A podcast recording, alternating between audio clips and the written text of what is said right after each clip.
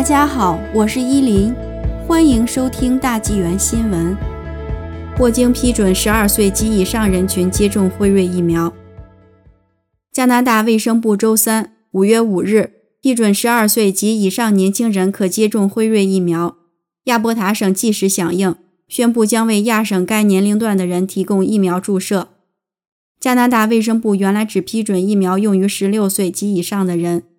导致当局做出这一决定，是辉瑞疫苗在美国的试验结果，使十二岁至十五岁的少年可以接受疫苗接种。联邦卫生部首席医学顾问夏尔马说，在完成对证据彻底及独立的科学审查后，该部门确定辉瑞疫苗在该年龄组中使用是安全有效的。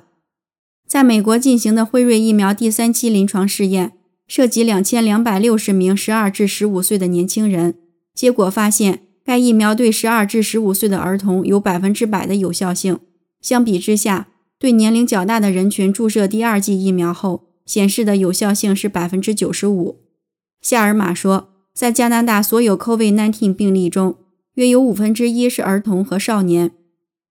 亚伯塔省省长康尼率先宣布，从下周一开始，该省的疫情重灾区将为所有十二岁及以上的人群提供疫苗。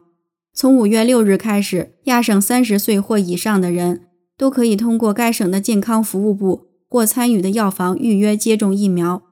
从五月十日开始，亚省十二至二十九岁的人，包括在二零二一年任何时候满十二岁的人，都可以预约接种疫苗。亚省本周在联邦宣布十二岁人群可以接种辉瑞疫苗前，刚宣布了关闭全省的学校。学生将从周五开始转向在线学习，因为该省目前的 COVID-19 传播率太高。